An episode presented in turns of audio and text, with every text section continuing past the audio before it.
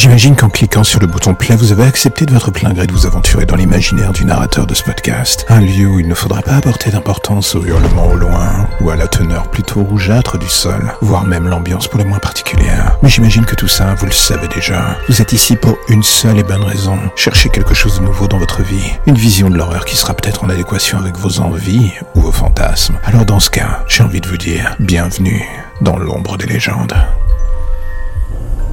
On ne va pas épiloguer sur la fascination malsaine du public pour les tueurs en série. Ça serait trop long et ça mettrait sûrement encore plus en lumière que nous sommes tous plus ou moins un peu tarés dans notre tête pour nous délecter de ce genre de choses. Du coup, on ne va pas le faire. Mais ça ne va pas pour autant nous empêcher de parler de l'histoire de ces personnes surtout. Et aujourd'hui encore, j'ai envie qu'on s'arrête sur le personnage charmant, dirons-nous, de Issei Sagawa. Vous allez voir, c'est un personnage que l'on a envie d'avoir à dîner un soir de pleine lune. En 1974, alors qu'il n'était âgé que de 24 ans, Issei Sagawa décida de traquer une étudiante allemande, allant jusqu'à la suivre chez elle. Il fit une effraction dans l'appartement de la jeune femme pendant la nuit. Tout cela alors qu'elle dormait. Pourquoi? Pour accomplir quel scénario pervers allez-vous me demander? Très simple. Il tenta pendant qu'elle dormait de lui découper un morceau de chair afin de pouvoir le dévorer. Je vous avais dit qu'il était très sympathique. Bien entendu, l'opération de chirurgie à vif ne se passa pas du tout comme prévu. La jeune femme fut réveillée par la douleur et combattit son agresseur. Ce dernier, quelque temps plus tard, fut capturé par la police. Et c'est ici que l'histoire prend une tournure encore plus glauque.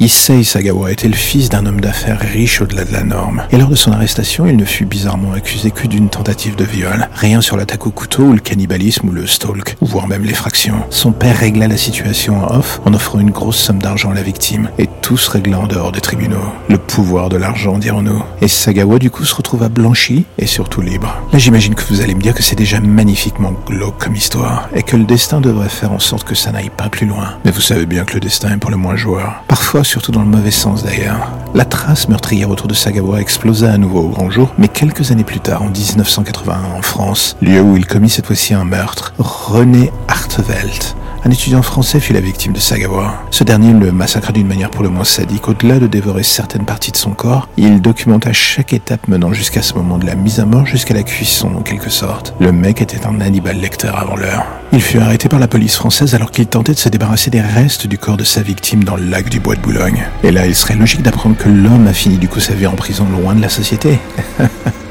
Ce serait trop facile. Non, il fut renvoyé au Japon pour être jugé, mais une fois sur place, son examen psychologique ne le déclara pas fou, mais bizarrement sans d'esprit. Et pire encore, une série d'erreurs et de problèmes juridiques entre la France et le Japon autour des papiers de cette affaire entraînèrent un non-lieu dans le dossier, ce qui aboutit à un twist improbable. Toutes les charges contre lui furent abandonnées. Oui, malgré le meurtre, les photos, l'arrestation et les morceaux du corps de sa victime trouvés avec lui, il ne fut pas condamné. Quelque temps après, il sortit de l'hôpital psychiatrique où il était et reprit le cours de sa vie comme si de rien n'était, dans son petit Japon natal. La vie est une gigantesque blague dont certains finissent par tirer profit et ce fut le cas de Sagawa. Comprenant la fascination malsaine qu'avaient généré ses actions, il capitalisa là-dessus en écrivant un paquet de livres, ce qu'il fit devenir une petite célébrité au Japon, quand je vous avais dit que c'était glauque. Et au final, quand on apprend tout ça, on peut finir par se demander est-ce que l'ombre du psychopathe finit toujours par planer dans un coin? Si on se réfère à une interview où il parlait d'une animatrice de télé japonaise, la réponse sera un grand oui. La phrase était plutôt sans équivoque. À chaque fois que je la regarde, je peux pas m'empêcher de me dire qu'elle a l'air appétissante. Mais dans le fond, je me dis que je n'ai pas vraiment envie de la manger. Vu que j'ai déjà accompli l'acte de cannibalisme une fois, je ne vois plus l'intérêt de maintenir ce désir en moi de manière prolongée. Dans mon livre, j'écrivais que la viande humaine était délicieuse. Mais c'était faux. Je préfère sans le moindre doute dévorer de la viande de Kobe.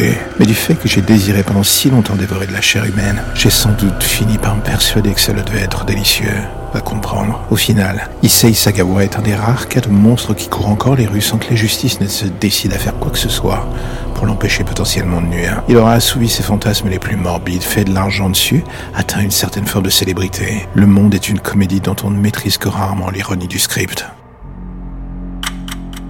La lumière au bout du tunnel, voilà ce qui vous ramène enfin vers votre petite existence si tranquille. Plus d'ombre, plus d'histoires ou de légendes bizarres. Juste le quotidien qui revient frapper à votre porte en attendant de replonger d'ici demain matin vers de nouvelles zones pour le moins sombres. Vous avez déjà envie de revenir, je le sais, mais patientez. Chaque chose en son temps.